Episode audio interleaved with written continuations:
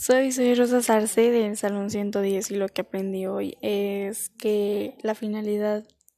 de la argumentación es persuadir, convencer y justificar tu argumento, sea cual sea, para cualquier situación. Y pues aprendí que mis compañeros se pueden trabar igual mucho en su exposición tal y como yo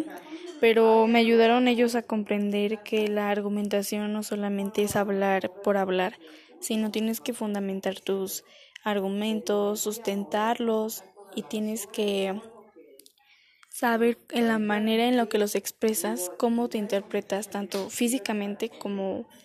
mentalmente, así como si lo escribes, etcétera. Y ya,